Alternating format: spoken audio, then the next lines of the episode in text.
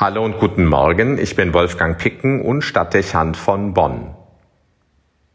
Die Sorge der Jünger Jesu damals ist groß, dass sie nicht ins Himmelreich kommen könnten. Die Anforderungen in der Nachfolge Jesu erscheinen hoch, alles stehen und liegen lassen und auf jeden Besitz verzichten. Der beinahe legendäre Satz, dass eher ein Kamel durch ein Nadelöhr passt, als dass ein Reicher in das Himmelreich kommen könnte, führt ihnen vor Augen, wie beinahe unmöglich es ist, dieses Ziel zu erreichen. Jedenfalls, wenn es dabei allein auf ihre menschliche Leistung ankommt. Man gewinnt den Eindruck, dass diese Feststellung die Freunde Jesu demoralisieren könnte.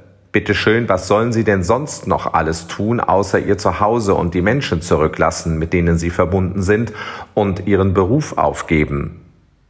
Nach ihrem Verständnis geben sie beinahe alles, investieren in die Sache Jesu, was sie sind und haben, und dennoch scheint das Ziel nicht erreichbar zu sein.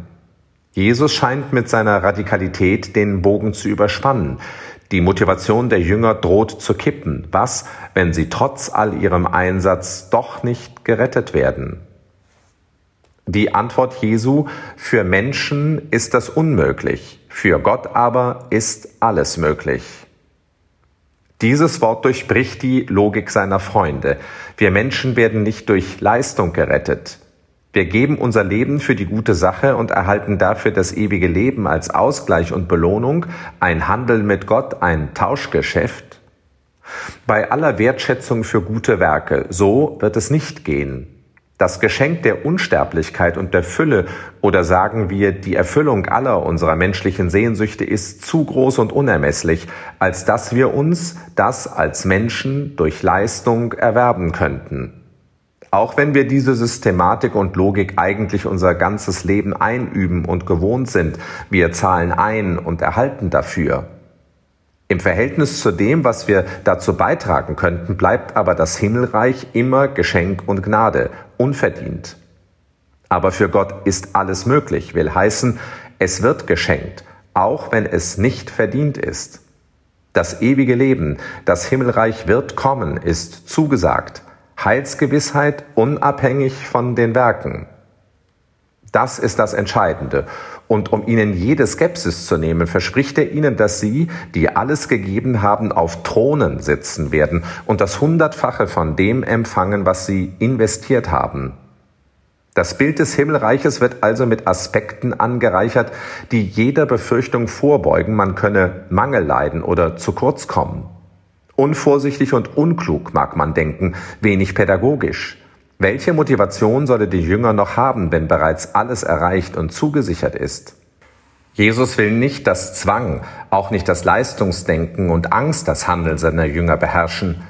Motivieren soll sie, dass sie sich sicher fühlen und mit der Zusage von Fülle ans Werk gehen, innerlich frei, in ihrem Tun nicht zuerst um sich und ihre Zukunft in Sorge, sondern ganz der Welt zugewandt, in der sie leben und den Menschen, denen sie begegnen.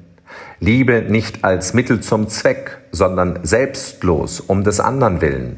Großzügig und freigiebig mit der Zeit, mit dem Besitz, mit der liebenden Aufmerksamkeit, weil nicht etwas verschenkt wird, was weniger werden kann, sondern weil man aus der Zusage lebt, dass man nicht zu kurz kommen wird.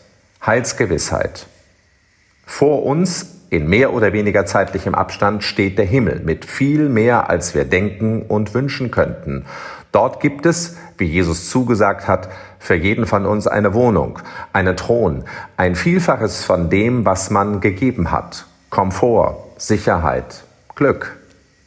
Also beginnen wir diesen Tag nicht, als müssten wir ihn den Himmel abbringen und das Glück für uns selbst entlocken. Seien wir entspannt und schauen wir von uns weg auf den Nächsten. Frei für eine Liebe, die den anderen meint.